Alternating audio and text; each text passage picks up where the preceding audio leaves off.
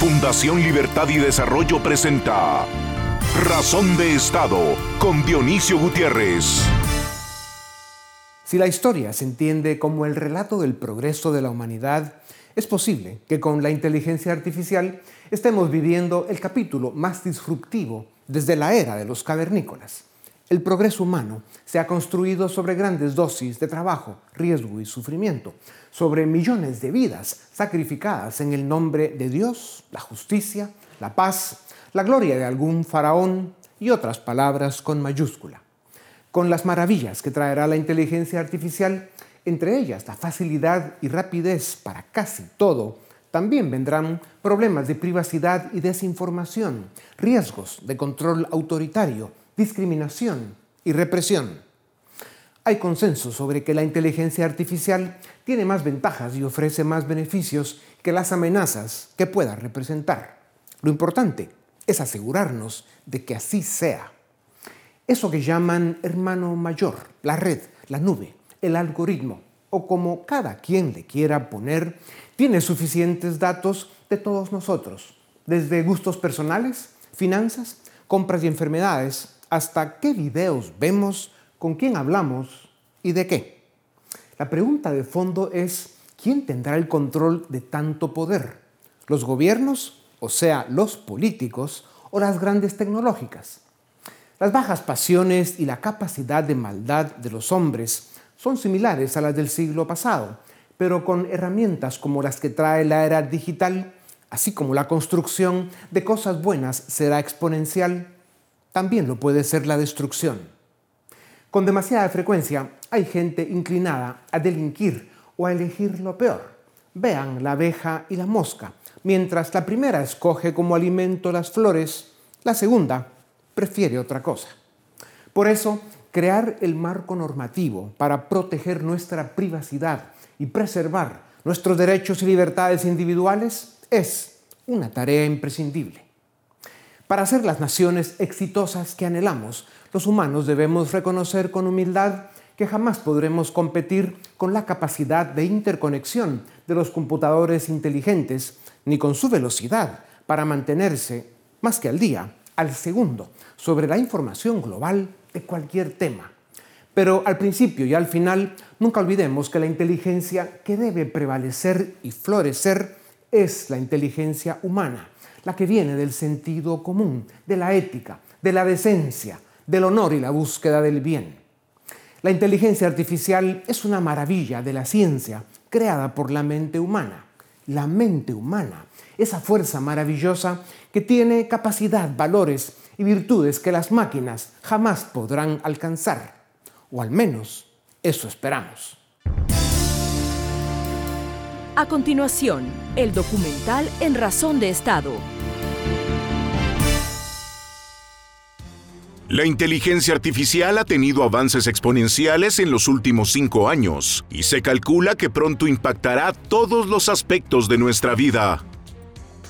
En 2020, el Foro Económico Mundial estimó que se perderían 85 millones de puestos de trabajo, pero para 2035 se crearían 97 millones de nuevos empleos en 26 países. Sin embargo, para algunos expertos, todavía existen muchas interrogantes que van desde los números en la pérdida y recuperación de empleos hasta los dilemas éticos y desafíos que la humanidad deberá resolver con la llegada del mundo digital controlado por algoritmos. La inteligencia artificial es ya la campeona del mundo en póker y ajedrez, y hace o está cerca de hacer tareas que incluyen la conducción de vehículos de forma autónoma, diagnósticos médicos, contratos legales, planos arquitectónicos y contabilidades financieras con robots, programas y otras herramientas de alta tecnología.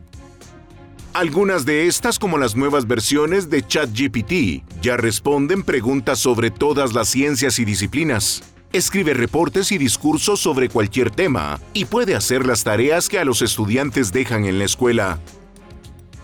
Con modernos sensores y programas especiales para la identificación facial y otras aplicaciones de reconocimiento de personas, la inteligencia artificial será una revolución para el ámbito de la seguridad ciudadana, el control migratorio, el transporte público y las aduanas, y también lo será en la interacción de las personas con su diario vivir desde la cuenta del banco, la compra del supermercado y el combustible hasta la farmacia.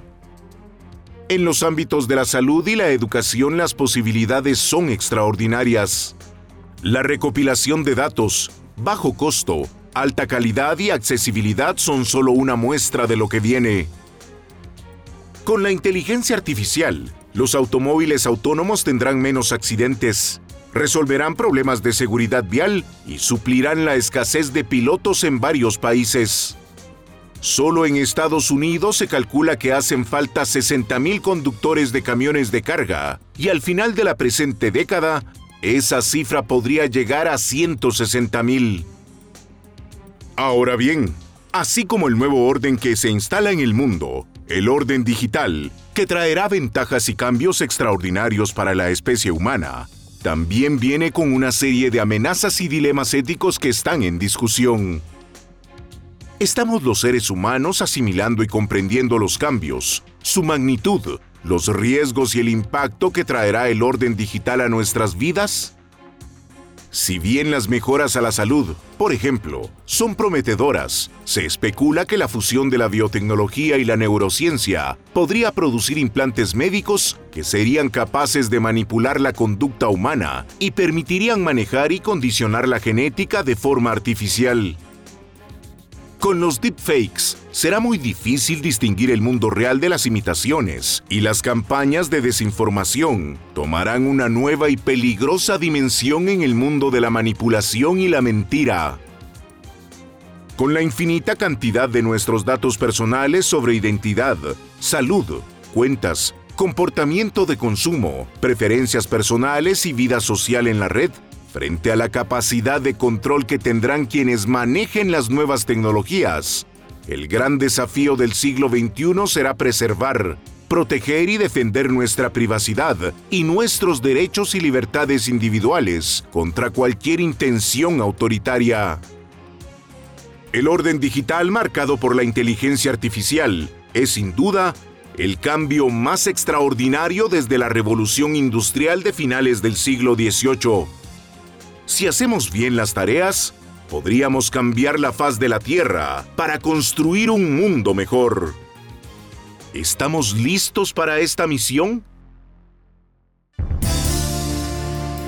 A continuación, una entrevista exclusiva en Razón de Estado. Inteligencia artificial, info y biotecnología, robots, pérdida de empleos, nuevas oportunidades Eficiencia, pérdida de privacidad, reducción de costos, incertidumbre, evolución, renta universal, trabajo a distancia, desacuerdos, desinformación, entusiasmo, un mundo distinto, un nuevo orden, el orden digital.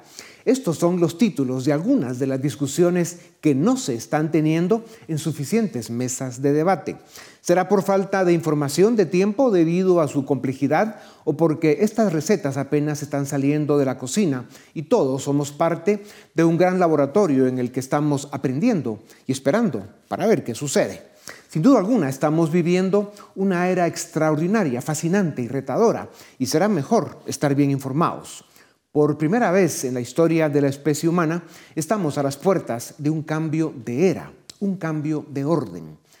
Abrimos esta tribuna para seguir con este debate y tengo el gusto de presentarles a Pablo Segers, doctor en Ingeniería Electrónica con maestría en Ingeniería en los eh, campos industrial, eléctrico y electrónico.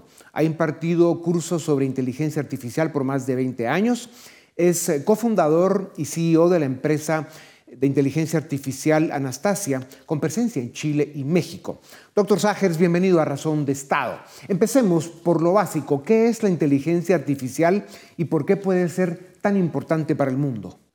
La verdad es que nadie sabe. Uno junta en una pieza a un psicólogo, a un psiquiatra y a un filósofo que definen inteligencia y se agarran a puñetazos, como decimos acá en Chile. Nadie sabe lo que es la inteligencia todavía, así que nadie sabe muy bien lo que es la inteligencia artificial. Pero bromas aparte, la inteligencia es uno, si no el más importante, de las características distintivas del ser humano. Y la inteligencia artificial es la única disciplina que estudia cómo reproducirla. Por lo tanto, si hay un avance importante en esta disciplina, puede afectar absolutamente todas las actividades del ser humano. ¿Qué es lo que está ocurriendo ahora? yo creo que en mil años más, estos años que estamos viviendo ahora van a ser recordados quizás con mucho más importancia que la caída del Imperio Romano o que el Renacimiento, dada la importancia que tiene esto. Doctor Sager, siguiendo con nuestra conversación, los científicos afirman que el punto de inflexión, el momento en que se prende la luz de la inteligencia artificial, es cuando se funden con ella la infotecnología y la biotecnología. Esta fusión es la que le da músculo a la inteligencia artificial. ¿Es así y por qué? No es así exactamente, no se requiere la parte biológica, solamente computacional, con eso ha bastado. Y efectivamente hubo una convergencia de capacidad de computación, datos y algoritmos el año 2011 que produjo un avance inesperado. Y desde entonces han sido 12 años de un avance vertiginoso que cosas de ciencia ficción se lograron hacer en materia de meses. Eso es lo que estamos viviendo, es como que se rompió un dique y ahora estamos viviendo esto. Es muy importante tener en cuenta que estamos contaminados por la mentalidad de Hollywood, como digo yo, y realmente pensamos que va a llegar una especie de Terminator y nos va a reemplazar, nos va a tirar para el lado. No, no eso no existe, eso existe solamente en las películas. O sea, donde estamos marcando un escenario híbrido donde personas y máquinas vamos a trabajar juntos. Doctor, los seres humanos interactuamos con el mundo a través de las neuronas. Tenemos billones de ellas y nos permiten sentir, tocar, ver, hacer, reaccionar, experimentar. Para explicarlo en términos más simples, si es que eso es posible, la inteligencia artificial fusionada con la infobio y la biotech fueron capaces de desarrollar sensores que son equivalentes a las neuronas humanas. ¿Es por esto que la inteligencia artificial tiene tanto potencial? Sí, eh, los grandes avances que hubo son precisamente de una subárea de la inteligencia artificial que se llama Machine Learning dentro de esas redes neuronales, que es un símil matemático de las neuronas que tenemos en el cerebro. Tenemos del orden de 80 mil millones de neuronas dentro del cerebro. Entonces se ha logrado en los últimos años, incrementando esta cantidad de neuronas artificiales, empezar a reproducir la capacidad inherente de nuestros cerebros. Y eso es lo que estamos viendo con cosas como ChatGPT ahora. Doctor, ¿cómo serán nuestras vidas en 5, 10 y 15 años? Muy buena pregunta. Eso es una pregunta que nadie sabe y todos tenemos mucho susto a lo que vamos a perder. Y por supuesto, no sabemos cómo va a ser el futuro porque hay que crearlo. Yo diría que son años muy apasionantes, sobre todo para la gente joven, para que estudie esta área y aprenda a unirla con todo, porque va a haber que rehacer todo pensando en este híbrido hombre-máquina lo que está pasando, lo que yo estoy viendo en muchos lados, es que no se despide gente, sino que lo que se hace es se incrementan las capacidades de la gente para hacer más y mejores cosas. Eso es lo que yo estoy viendo que está ocurriendo. El nivel de control y vigilancia, la pérdida de privacidad y posiblemente de libertad son algunas de las sombras o preocupaciones que se perciben con la llegada de la inteligencia artificial. ¿Quién tendrá el control y el poder de manejar la fuerza de las nuevas tecnologías? ¿Los gobiernos o las grandes tecnológicas? ¿Quién los va a controlar a ellos? ¿Cómo vamos a detener a los dictadores con poder tecnológico? Hay una idea que yo tenido hace varios años y que vi plasmada en una revista que se llama Foreign Affairs por primera vez, que dicen que en el fondo el poder tiene que volver a nosotros, las personas. El que decide qué es lo que se ve en la interfaz de mi celular debiera ser yo, no Google, ni un gobierno. Y se debieran modificar por ley todos los sistemas operativos de todos los celulares del planeta para que el usuario final sea el que diga la última palabra en lo que ve y lo que no ve. Cuando eso se haga, vamos a estar protegidos de todas las empresas y de todos los regímenes dictatoriales. La vigilancia, por ejemplo, la cantidad de información que tiene Google, YouTube, cualquiera de las plataformas de cada uno de nosotros, qué vemos, eh, con quién nos comunicamos, qué compramos, qué comemos, cuánto pagamos, toda esa información ya está en la nube, como dicen, y, van a tener acceso a ella pues los gobiernos y por supuesto las grandes tecnológicas lo tienen. Eh, ¿Eso se va a poder controlar, filtrar, minimizar para que se logre lo que acabas de decir? Debe serlo. Eh, se postula que uno de los grandes riesgos que hay en este siglo es los regímenes dictatoriales amplificados, potenciados por la inteligencia artificial. Porque se pueden hacer cosas que antes hubieran hecho babear a los dictadores de la, antigüedad. Atención, los poderosos malos con esos poderes es muy peligroso. Doctor, es innegable que las computadoras tienen dos ventajas evidentes respecto a los humanos. La primera, su capacidad de conectividad. La segunda, la velocidad en la que ponen al día los datos. Esto a nivel global. ¿Cómo pueden competir los humanos contra esto? No pueden. Hay que complementarse. Eh, algo tan sencillo como lo siguiente. Uno ve una empresa, está su director general y debajo de él 6, 7 gerentes. ¿Por qué no 15? ¿Por qué no 50? Porque nuestra memoria a corto plazo en el cerebro maneja el orden de 7 cosas. Todo a nuestro alrededor está estructurado en torno a nuestras limitaciones. Estas máquinas tienen limitaciones, pero hay otras que no tienen. Entonces ahora vamos a tener que rehacer todo en torno a estas nuevas limitaciones o falta de ellas que hay. Entonces hay que aprender a trabajar con las máquinas. Ese es el futuro. Doctor, ¿debemos tener una visión pesimista u optimista sobre el futuro del trabajo? ¿Cuántas oportunidades se podrían perder debido a las nuevas tecnologías? Ya mencionaste este, pero deberíamos de profundizar. ¿Qué harán quienes pierdan su trabajo? Y estamos viendo que en la medicina, en el derecho, en la arquitectura, en, las, las finanzas, en la contabilidad, en la auditoría, estamos siendo reemplazados por computadoras eso da para hablar horas.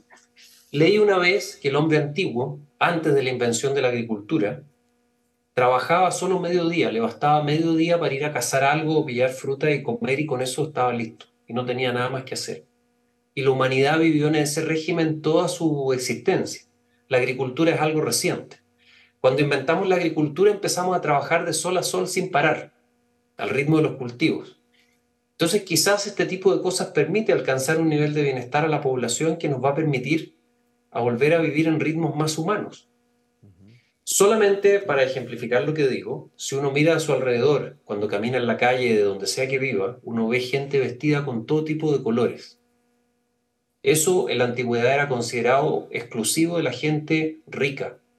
Antes la gente con suerte tenía ropa y se tenía era una sola, un solo vestido o pantalón o lo que fuese para todo el año, para toda su vida. Ya hace rato nosotros estamos viviendo nuestras economías en función de cosas que son absolutamente irrelevantes para nuestra existencia. En los países avanzados, por ejemplo en Europa y en Estados Unidos, menos del 1% de la gente vive en algo relacionado con el campo, con la agricultura. El 99% restante vive en economías de servicios, propias de las ciudades. Muchas de esas cosas completamente de nuevo irrelevantes para la subsistencia. No están relacionadas con casa, no están relacionadas con vestimenta, no están relacionadas con comida. Entonces, hace rato, ya más de 100 años, que nuestras economías están migrando hacia cosas que no son relevantes para nuestra existencia. Por ejemplo, eh, Spotify, para escuchar música. ¿La necesito para vivir? No pero sin embargo estamos dispuestos a pagar por ella. Hace rato nuestra economía evolucionó a proveernos de cosas que no son relevantes, en estricto rigor, pero sí son relevantes para nosotros. Una corbata de distinto color, un eh, suéter, como se diga, donde sea que me estén escuchando, de un material especial para resistir el frío. Todo ese tipo de cosas antes no existían, pero ahora existen y estamos dispuestos a pagarlas. Un auto que tenga la rueda de determinada manera y no de otra, estamos dispuestos a pagarlo. Entonces, hace rato nuestras economías migraron hacia cosas que no son relevantes para nuestra existencia. Entonces, en ese espacio hay mucho que hacer, mucho que hacer. Bueno, es una visión optimista y, y, más que atípico, es casi extraordinario que un ingeniero y un doctor en electrónica e inteligencia artificial pues tenga una visión tan humana y tan profunda de las puertas que se deben abrir de cara a esta revolución que está representando para la especie humana la inteligencia artificial. Un comentario brevísimo sobre eso. Por supuesto, al final no hay que acordarse que todo está hecho para los seres humanos. Lo que hacemos nosotros es para nosotros. Un tigre es más fuerte que yo, corre más fuerte que yo, pero yo no estoy interesado en ver un partido de fútbol de tigres. Me importan un rábano los tigres. En el sentido, me importan los tigres, por supuesto. No me importa en el sentido que yo prefiero a los seres humanos. Yo prefiero ver un partido de fútbol de seres humanos. A los seres humanos nos interesan los seres humanos. Ese es el centro. La inteligencia artificial, yo le he dedicado toda mi vida a la inteligencia artificial, es fascinante, pero yo soy un ser humano ante todo. Continuando con nuestra conversación, mientras en el primer mundo se habla sobre la robótica y la inteligencia artificial, en el tercer mundo seguimos lidiando con problemas básicos como la pobreza, el hambre y el subdesarrollo político. Ejemplos, la corrupción. ¿Traerá la tecnología beneficios para América Latina, donde los problemas todavía son muy básicos, o aumentará aún más la brecha entre los países ricos y pobres? Eh, hay un riesgo serio de que aumente la brecha. Y por lo tanto yo creo que si antes ya era importante la educación de la gente en Latinoamérica, ahora es 100 veces más importante. Y por lo tanto a la gente que está haciendo startups y está emprendiendo y haciendo, tratando de hacer cosas tecnológicas, es muy importante que lo hagamos en Latinoamérica. Lo digo como latinoamericano. Siempre hemos crecido mirando Europa y Estados Unidos como nuestra referencia al punto y esto es triste decirlo, pero Latinoamérica tiene algo así como el 8%, de la población mundial y prácticamente el 0% de la innovación tecnológica. Y eso es porque tenemos un problema cultural que no nos creemos capaces de hacerlo. Entonces es necesario crear empresas en Latinoamérica hechas por latinoamericanos, para latinoamericanos, que le demuestren a todos que sí se puede. Doctor, hay un campo en el que la inteligencia artificial puede y debe jugar un papel predominante, la educación. Dar acceso y mejorar la calidad del contenido eh, son fáciles de identificar. ¿Qué más viene en este campo? Por ejemplo, en este mismo instante, yo podría tener una aplicación que me esté enseñando con inteligencia artificial a través del computador y la inteligencia artificial puede detectar cuándo dejé de prestar atención e instantáneamente cambia el modo en que me está enseñando para volver a capturar mi atención. Ese tipo de cosas eh, van a empezar a aparecer. Eh, todo lo que es el uso de ChatGPT ahora para elaborar material de parte de los profesores, se está hablando mucho de que los ahora ya no es posible pedirle ensayos a los alumnos porque los pueden hacer con inteligencia artificial. Bueno, pero los profesores también pueden crear material con este tipo de herramientas, pueden corregir las pruebas, pueden hacer muchas cosas y mejorar la calidad de lo que se educa. Ya. ¿A qué extremo llegarán las computadoras? Ya habías dicho algo del tema, pero eh, van a ser computadoras inteligentes y podrían sustituir a los seres humanos. Y, cómo el dilema ético para, para muchas de las decisiones que podrá tomar la inteligencia artificial, ¿cómo vamos a manejar eso? La intersección entre la inteligencia artificial y la ética es el problema más difícil de la inteligencia artificial. ¿Por qué? Porque a pesar de todo lo que se dice, las inteligencias artificiales son máquinas y las máquinas por esencia no tienen ni una diferencia con una piedra en el camino. Son objetos inertes. Y un objeto inerte no es un agente moral, no es capaz de ver lo bueno y lo malo y decidir. Es lo mismo que un desatornillador o una moledora de jugo o lo que sea. No, no, no conversan esos dos universos. Y el desafío está en hacer que estas máquinas se comporten de acuerdo a nuestros criterios éticos, porque nosotros inherentemente vivimos en un mundo ético, moral, y necesitamos que estas máquinas, por ejemplo, un auto que se maneja solo, tome decisiones de acuerdo a lo que estructuramos, definimos nosotros como bueno. Entonces, esta intersección es el problema lejos más difícil de todos los problemas de inteligencia artificial. Por ahí he participado en alguna discusión sobre el Tesla egoísta, ¿no? Lo que un carro o un coche sin, sin chofer va a decidir en una situación extrema. Es un tema sin duda alguna eh, fascinante y, y preocupante. Para terminar, doctor Sagers, ¿Cuáles son las tres razones por las que debemos estar optimistas con la inteligencia artificial? Una, yo diría la más fuerte, es que le ofrece a todos la posibilidad de nivelarnos para arriba. Yo con inteligencia artificial soy más. Entonces, alguien que no sabe de un tema puede pegarse un salto. Segundo, es algo que está cambiando todo, nos da la posibilidad de rehacer muchas cosas, repensarlas. Y ahí hay espacio para que cosas que en Latinoamérica nunca hemos podido hacer, las hagamos nosotros a nuestra manera. Latinoamérica tiene mucho que aportar. Y tercero, eh, es algo muy entretenido, es un logro del ser humano. Esto, hay, que, hay que observarlo e implementarlo. Esto es algo bueno. Doctor Sagers, nos dejas iluminados y espero más inteligentes también, sin duda alguna, para las generaciones que estamos viviendo este cambio de era y la entrada de lleno al nuevo orden global, el orden digital, es una oportunidad extraordinaria y sin precedentes. Gracias por tu tiempo, de verdad. A ustedes también gracias por acompañarnos una vez más. Esto es Razón de Estado. A continuación, el debate en Razón de Estado. Hola, ¿qué tal? Bienvenidos al debate de Fundación Libertad y Desarrollo. Hoy vamos a hablar de, bueno, de una noticia que ha causado bastante interés. En Estados Unidos pues han, tenido problemas dos bancos, básicamente el Signature Bank y el Silicon Valley Bank, y han habido muchas preguntas en torno a esto. Hemos invitado a dos expertos. Ya me acompaña Daniel Fernández, él es eh, doctor en Economía y director de UFM Market Trends, y Paul Boteo, él es director ejecutivo de Fundación Libertad y Desarrollo. Gracias a ambos por estar con nosotros. Voy directo contigo, Dani. Eh, primero fue el Silicon Valley Bank, luego fue el Signature Bank, y eso ha generado alguna, alguna preocupación. En términos generales, ¿cómo, para empezar esta conversación, cómo viste o qué sacamos en limpio en general de la quiebra de estos dos bancos? Bueno, pues lo que tenemos es un evento claramente ya que ya podemos llamar sistémico, sobre todo ahora que ya no solamente tenemos los bancos en Estados Unidos y bancos relativamente pequeños, ninguno de estos dos bancos que tú has nombrado son bancos grandes, sino ya tenemos un banco, uno de los mayores bancos de inversión del mundo, que es Credit Suisse, que está sufriendo muchísimo hoy, según estamos hablando. Entonces, eh, pues tenemos una crisis que podríamos llamar explícitamente ya una crisis de liquidez, que se viene pues plasmando en algunos indicadores desde hace algún tiempo. El indicador que, pues, que más se utiliza para esto es la, pues, curva de tipos de interés, ¿no? básicamente el, tipo de interés de corto plazo y el tipo de interés de largo plazo.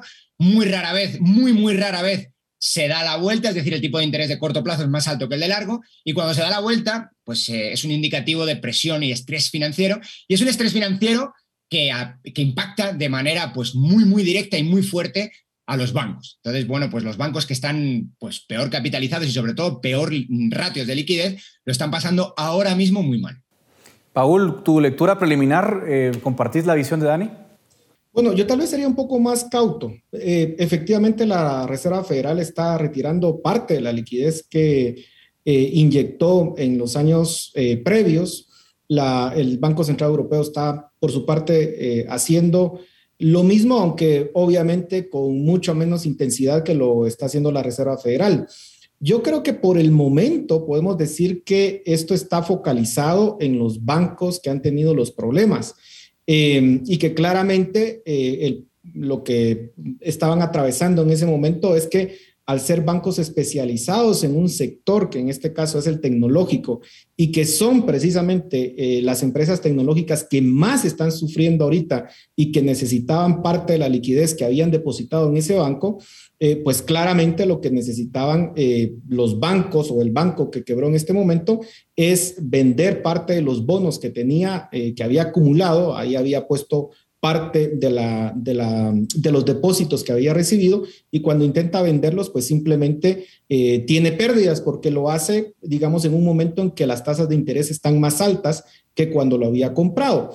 Eh, entonces yo diría que por el momento está focalizado eh, allí. Lo que estamos viendo en el banco Credit Suisse creo que es un problema que no viene de ahorita, es un problema que viene desde hace más o menos dos años o tres años que se viene cuestionando a este banco pero que de alguna forma se le estaba inyectando más capital y que eh, pues eso lo había salvado. En el momento en que dicen, miren, uno de sus principales inversores dice, yo no les voy a dar más capital, pues se viene esta crisis. Lo que estamos viendo ahorita es que efectivamente las bolsas de valores están bajando, eh, el valor de los bancos está bajando porque se teme que sea un contagio generalizado.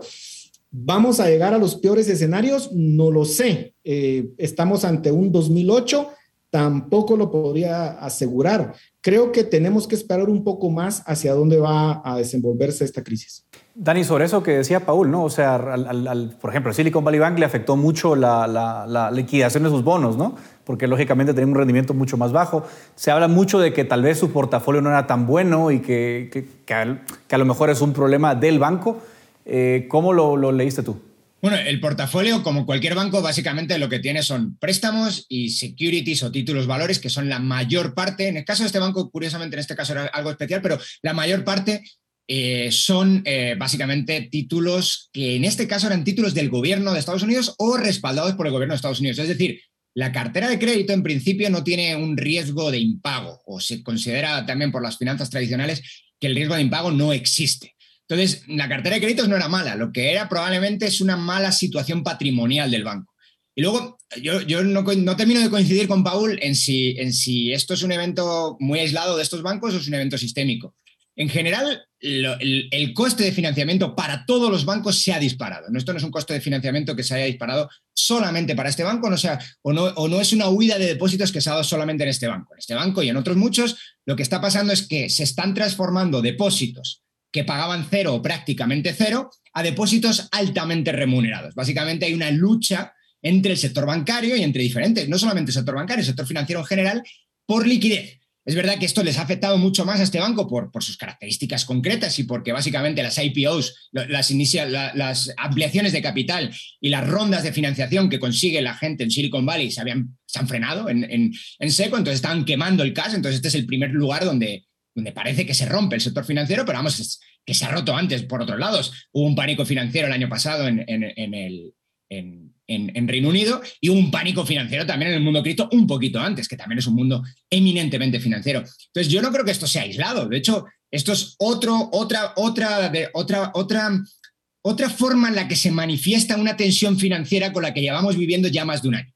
Y lo que sabemos es que cuando los bancos de interés, los bancos de, eh, centrales suben tipos, se genera tensión y estrés financiero. Lo que no sabemos nunca es por dónde, o al menos a priori no sabemos nunca por dónde se rompe y por dónde sale este estrés financiero. Y puede salir por el lugar menos indicado por el que no nadie nos imaginábamos, un banco en, Silicon Valley que, quiebra. Pero lo que está pasando en el sector, en este banco, está pasando en general en el sector financiero, que es básicamente, se están haciendo caros las fuentes de financiación y el, por el lado del activo lo que tenemos son unas pérdidas no reconocidas gigantescas que en términos contables, por cómo funciona la contabilidad bancaria, no se reconocen hasta que no pasa algo. Y en este caso, en el Silicon Valley Bank, pasó algo y esas pérdidas que ya estaban, vamos, ya el año pasado las habían reconocido, aunque no salían en el balance de más de 15 mil millones de dólares, salen ahora, salen y salen de repente y salen de golpe y salen de una manera que llamaríamos los economistas no lineal. No pasa nada, no pasa nada, no pasa nada, no pasa nada y cuando pasa, pasa todo de golpe. Paul, ¿tú cómo lees esta parte? Porque digamos, un poco lo que Dani está planteando es que la subida de tipos, obviamente, es lógico, ¿no?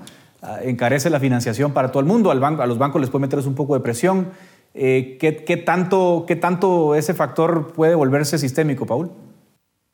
El riesgo de que se vuelva sistémico claramente pues, es muy real. Em, en eso no vamos a discutir. Eh, de hecho, estamos ante el incremento de las tasas de interés más fuertes desde los años 80. Y hay un dicho que es bastante popular y dice, la Reserva Federal o los bancos centrales tienen que quebrar algo para eh, poder resolver el tema de la inflación. En este caso, lo que habíamos visto en meses pasados era cómo la Reserva Federal venía retirando liquidez, cómo venía aumentando las tasas de interés y aún así las bolsas de valores estaban bastante optimistas. Parecía que no creían que la Reserva Federal pues fuera a tomar medidas muy drásticas. Eh, y, y, la apuesta siempre había sido porque la inflación se iba a resolver de una forma muchísimo más rápida de lo que estamos viendo. Ahora, la cuestión aquí es que eh, podríamos decir que este es eh, un Lehman Brothers. En este momento no estoy seguro. E, ese es el tema. ¿Y, ¿Y por qué? Porque hay varios factores. Efectivamente, hay muchas pérdidas que aún no se han registrado. ¿En qué sentido? En que muchos de los bancos han invertido, eh, por ejemplo, en los bonos del Tesoro, el mismo caso del Silicon Valley eh, Bank, que han invertido en bonos y que ahorita al aumentar las tasas de interés, el valor de esos bonos se ha venido abajo. Esas son pérdidas, pero son pérdidas en libros contables que se van a ejecutar en el momento en que se vendan esos bonos del tesoro. Si los bancos no tienen la necesidad de venderlos, pues no se van a eh, eh, eh, ejecutar y básicamente los bancos podrían aguantarse el tiempo de maduración de esos bonos y no tener las pérdidas que contablemente están registrando. Entonces yo, yo llamaría un poco a la prudencia y por otra parte, también no estoy seguro que este sea el inicio de la catástrofe por una razón. Eh, depende un poco de qué tanto se contagie de pánico las personas. Por el momento parecía que en Wall Street hay pánico porque están bajando los precios de las acciones. La pregunta es, ¿van a ser, eh, el público va a ir y sacar, por ejemplo, sus depósitos y esto se va a convertir en una corrida bancaria? Bueno, eso depende de las señales que pueda enviar la Reserva Federal. Incluso vemos que el mismo presidente de Estados Unidos sale a decir, miren, todo está garantizado, los depósitos de los, eh, del, público, no así los inversionistas. Eh, entonces, depende un poco de esos factores eh, si estamos ante el inicio de, una, de, un nuevo episodio similar al del 2008. En ese sentido, yo sería un poco prudente en esperar un poco más. De pronto y se cumple lo que está diciendo Dani y efectivamente terminamos en una catástrofe, pero de pronto también se logra manejar de tal forma de que no se vea ese peor escenario. Bueno, yo, no, yo no estoy defendiendo que estemos en una situación 2008, yo creo que todavía estamos algo lejos. Lo que yo digo es que desde el punto en el que estamos hasta que se pueda escalar una situación similar a esa, pasan menos de dos días. Y, pero dos días, literalmente dos días. Y, la capacidad que tiene esto de escalar rápido es muy, muy grande. Pero claro, también depende de situaciones y de una posición a veces también política, que es la propia Fed. La Fed van de economistas, pero son políticos, son políticos profesionales, más inteligentes que los otros y lo que tú quieras, son políticos. Entonces, ellos tienen en su mano qué hacer. De momento, lo que han hecho es un medio bail-in, medio bail-out. Básicamente, lo que han hecho, han puesto encima de la mesa y les han dicho a todos los depositantes, con independencia de si están asegurados o no, que esto es importante porque hay muchos depositantes, sobre todo en este banco. En otros bancos no están así, pero estos bancos están muy concentrados en el, en el, sentido de que tanto los depositantes eran muy fuertes como los préstamos que hacían eran muy fuertes. Es decir, tenían mucha concentración a unos pocos sujetos. Entonces, cuando se fueron unos pocos, eh, eh, retiraron sus depósitos unos pocos, no necesitas un pánico generalizado para que pierdas la mayor parte de tu fuente de financiación. Pero en cualquier caso, lo que se les ha dicho es, Tranquilos, no pasa nada, los depositantes están completamente asegurados y os vamos a dar un montón de líneas de liquidez a cualquier banco que lo necesite. Hasta se ha puesto una especie de ventana de, descuento en la Fed, que es básicamente pues, una especie de mecanismo de última instancia ultra agresivo que, no se había puesto nunca. Eh, no es un quantitative easing, es otra cosa, pero desde luego es un incremento muy fuerte de la liquidez. Pero esto choca mucho con la situación de 2008. Es decir, la Fed tiene mucha menos capacidad para hacer esto. ¿Por qué? Porque en 2008 no tenía que luchar contra una inflación creciente. Y hoy sí tiene que luchar contra una inflación creciente. Entonces, hoy lo que tenemos son o restringo liquidez o incremento liquidez. No hay tutía. Y si incremento liquidez, la inflación no la voy a controlar. Por lo tanto, la situación en términos de política pública que tienen frente ahora mismo los bancos centrales en ese sentido, en otros sentidos estamos mejor, pero en ese sentido la situación es mucho más compleja que hace 15 años. Y Paul, sobre eso te quería preguntar, digamos, un poco cómo, cómo lees la respuesta del gobierno de Estados Unidos, de la FDIC, como dijeron ambos, ¿no? O sea, el mensaje, digamos, el mensaje político es un poco, miren, van a perder los inversionistas, los, demás acreedores del banco, pero los depositantes no, incluso se va a rescatar por encima de los 250 mil dólares, que es el seguro. Eh, ¿Cuál es tu lectura de esa decisión? ¿Es, es, es la correcta? ¿Es prudente? ¿Crea riesgo moral? Eh, ¿Cómo la recibiste? A ver, en términos de riesgo moral, yo creo que efectivamente lo es. Esto lo único que va a provocar son incentivos para que estos escenarios se repitan una y otra vez, que es básicamente la historia que hemos visto en los últimos 150 años. Eh, lo que pasa es que en función de la crisis de corto plazo, pues siendo totalmente, digamos, eh, desapasionados eh, respecto a las consecuencias de largo plazo, en función del corto plazo lo están haciendo bien para tratar de evitar un pánico financiero. Y es que recordemos algo, estos bancos que están en problemas son bancos relativamente pequeños, que no tienen un rol preponderante dentro del sistema financiero estadounidense. De hecho, ¿quiénes son los principales beneficiarios en este momento? Los grandes bancos, porque lo que están haciendo es que las personas que tienen su dinero en bancos pequeños lo están trasladando hacia bancos más grandes como una forma de refugiarse ante la incertidumbre que se está viviendo. Y un poco por ahí iba mi comentario. ¿Qué va a hacer la Reserva Federal? Eh, ¿Va a quebrar el sistema financiero? ¿Está dispuesto a, a incurrir en ese costo? para combatir la inflación o lo que va a hacer es que va a decir, yo voy a soportar un poco más esta inflación y voy a salvar el sistema financiero.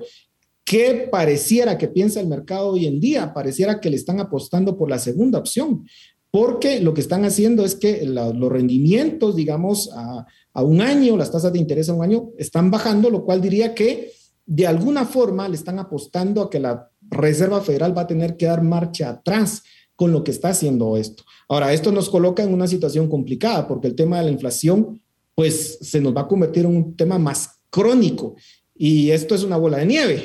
Eventualmente algo se va a tener que hacer para pararlo y los costos pueden ser muy complicados en, en el mediano plazo. Por eso digo, aquí hay un trade-off entre el corto plazo y el largo plazo. ¿Cómo resuelva finalmente? Es eh, todavía motivo de duda. Miren, y se supone, Dani, que, que, el, domingo era la fecha límite para la primera, la primera subasta ¿no? de los activos de Silicon Valley. Tampoco fue tan exitosa.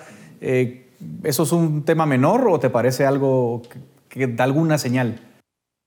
Bueno, en algunos casos sí se han conseguido vender filiales, no, no los activos como estabas contando tú, pero por ejemplo en Reino Unido sí se ha conseguido vender la filial del banco en Reino Unido, se consiguió vender a HSBC por una libra. Esto es interesante, siempre que pasan estas cosas se venden por una libra. ¿Por qué se vende algo por una libra? Porque se entiende que estás comprando más pasivos que activos, es decir, estás comprando un problema, no estás comprando una, un activo.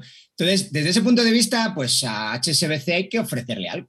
Es decir, aquí no hay nada gratis. Si te voy a dar un patrimonio neto negativo, ¿por qué te voy a dar un patrimonio neto negativo? También puede ser simplemente porque digas, bueno, yo sí tengo un músculo financiero, creo que no voy a tener el problema de salida de depósitos que han tenido ellos, tengo músculo financiero, los activos, como he comentado antes, no son activos de mala calidad, entendidos mala calidad como que son, no tienen riesgo de crédito, tienen mala calidad en el sentido que tienen una duración muy, muy larga y al tener una duración muy, muy larga, pues te genera una pérdida de valor si sube el tipo de interés y cuanto más larga sea la duración, mayor es la pérdida de valor. Eso es un problemón, por eso están ahora en negativo. Pero la idea es, HSBC estará diciendo, pues, pues yo aguanto aquí lo que haga falta. Eh, porque tengo músculo financiero y tengo mucha liquidez y tengo mucha solvencia y si no la tengo la puedo conseguir eh, en, el, mercado en interbancario, en el repo, lo que sea. Eh, ahora, sobre el tema concreto del, que estaba comentando Paul, de qué va a hacer la Fed, hombre, la Fed ya ha dicho cosas y ya ha hecho cosas. Y ha dicho una cosa que, que no sé, nadie hubiera imaginado nunca, que es que va a dar financiación a los bancos con un colateral con el valor que tengan incluido, o el valor nominal o el valor que tengan amortizado en libros. Esto no, había ocurrido nunca. Es decir, tú tienes un activo que vale 50, tú lo tienes en libros, en tu, en tu balance, a 100, a mí no me importa. El, el valor vale 50 y tú me pones un colateral por valor de 50. Si tú tienes 100 de pasivos, es tu problema. La Fed había hecho esto antes y en general el mercado interbancario, el mercado nuevo que se ha generado de repos, que es básicamente una especie de interbancario, así lo, entendía y así lo entendió siempre. ¿Cuál es el problema? Que ahora la Fed ha dicho, no, no, tranquilo, yo entro aquí como elefante en cacharrería y yo entro aquí, te doy, ¿qué tienes en balance? ¿100? Yo te doy 100. Esto es un problemón, porque de facto lo que, lo que va a ocurrir es que, a no ser que haya algún otro mecanismo que yo todavía no he visto, es que todos esos bancos van a conseguir la financiación y van a impagar el crédito. Cuando impagas el crédito, lo que haces es que la FED se quede con el activo. Claro, es que el activo vale una fracción del dinero que te han dado. ¿Eso qué significa? Una pérdida para la Fed. Una pérdida para la Fed es una pérdida para todos los que tienen dólares. Y o se rescata mediante el contribuyente, que han dicho que no lo iban a hacer, pero yo creo que es falso, o se rescata mediante inflación y pérdida de valor de la moneda sea por donde sea, alguien paga el pato, alguien paga el muerto y el muerto lo vamos a pagar, como siempre, pues socializándolo entre todos. Me queda muy poco tiempo, Paul. ¿Querrás cerrar con algún comentario en el minuto que me queda? Bueno, yo simplemente enfatizo el tema que estamos ante eventos, digamos, muy preliminares. Eh, enfatizo el hecho de que son bancos relativamente pequeños dentro del sistema financiero de Estados Unidos y que lo mejor que podemos hacer ahorita es esperar para ver por dónde se va a desenvolver. La Reserva Federal, efectivamente, como dice Daniel, está siendo bastante agresiva para tratar de evitar el peor escenario de una crisis financiera como la del 2008. ¿Lo podrá evitar? No lo sé, pero creo que por el momento no estamos ante un Lehman Brothers y deberíamos de, eh, digamos, ser un poco más prudentes en poder visualizar los escenarios a futuro. Pues Dani, Paul, mil gracias por acompañarme en esta conversación, muy interesante. Seguro estaremos conversando pronto para ver cómo se desenvuelven los eventos. Y a ustedes también, ah, gracias por la sintonía. Hasta aquí llega el debate de Fundación Libertad y Desarrollo. Razón de Estado con Dionisio Gutiérrez es una producción de Fundación Libertad y Desarrollo.